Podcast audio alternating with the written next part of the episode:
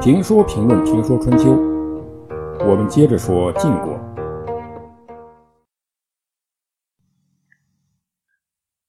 前面我们提到，晋献公让太子申生讨伐敌人，给了他一件左右颜色不同的衣服，佩戴一块金爵。他为什么要给申生一件左右颜色不同的衣服呢？匪夷所思。在今天。穿左右拼色的服装，没准呢还是一种时尚，但在那个时候呢，却是一件很奇怪的事而且他让人猜不透的是，晋献公究竟是在想什么？申生的仆人猜的是一个版本，说太子危险了，国君赐给他奇异的东西，奇就要生怪。怪就出现反常，反常预示着太子不能继位。派他出征，用偏衣象征不一致，用金爵呢暗示冷淡和离心，这就必定是讨厌他的心性而想加害于他的身体。作为太子的拥护者之一，大臣李克听说后，劝谏晋献公说：“国君让太子去讨伐敌人。”我听说呢，搞落的敌人将拼死作战，这不是让太子去冒险吗？国君最好还是不要派申生去冒险。晋献公很坚定，当然了，这是他以骊姬在床上想的办法，不可能改变，就说让他去。李克还想尽自己的责任，说这不是过去的成立，太子。是奉献祭祀宗庙、社稷、早晚检查国君膳食的人，所以叫中子。国君要出行，太子就应该留守。有人代为留守，太子就跟从。随从叫辅军，留守叫监国。这是古代的制度。军队的统帅必定专心谋划，发号施令，是国君以正卿的专职，不是太子的事情，在于服从将军的命令。太子请命于国君，则没有威严；如果独断专行，又会不孝。所以，国君的继承人不可以统帅军队。国君以太子为军队的统帅，是错命官职。统帅没有威严，又怎样用他呢？晋献公说：“你不必为我们父子关系费心，我要通过这次出征来观察太子的能力。”逼急了。晋献公就说出了实话：“我有几个儿子，还不知道谁为太子呢。”人要做什么事呢，总能找出借口。晋献公不高兴，李克很知趣，退下了。李克退下以后，遇见太子，太子问：“父君赐给我偏衣和金爵，这是为什么？是不是要把我废掉？”李克说。国君让你穿偏衣、握金爵，说明对您不薄。你有什么可怕的？做儿子的只怕不能尽孝，不怕不能继位。太子努力吧，让您统帅夏军，怕的应该是不能完成任务。为什么要废掉您呢？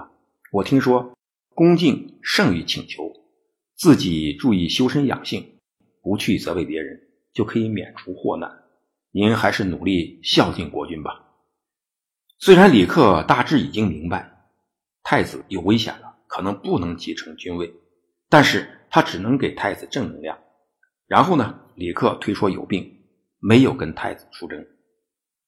太子出征东山，但是太子并不傻，他也一直在琢磨这个奇怪的衣服和金爵的含义，因为这与他的命运相连，所以他必须搞明白。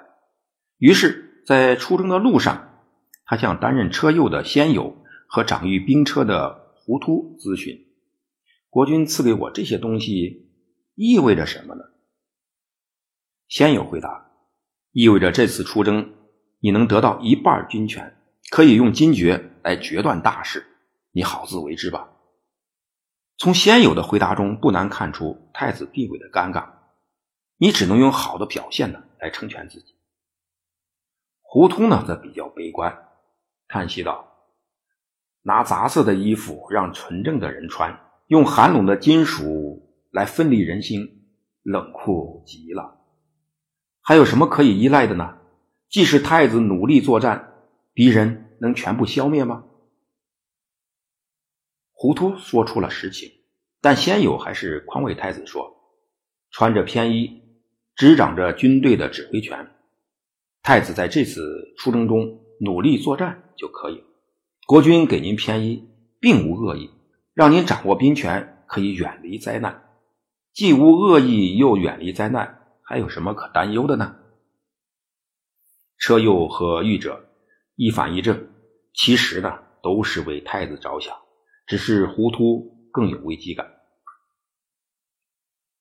到了祭丧，敌人出兵迎战，申生打算应战，糊涂劝告说：“不行，我听说国君喜欢宠臣，大夫就危险；国君喜欢女色，太子就危险，国家将遭难。”现在晋国的情况是，国君喜欢并宠爱骊姬，子因母贵，由此他想立奚齐为太子。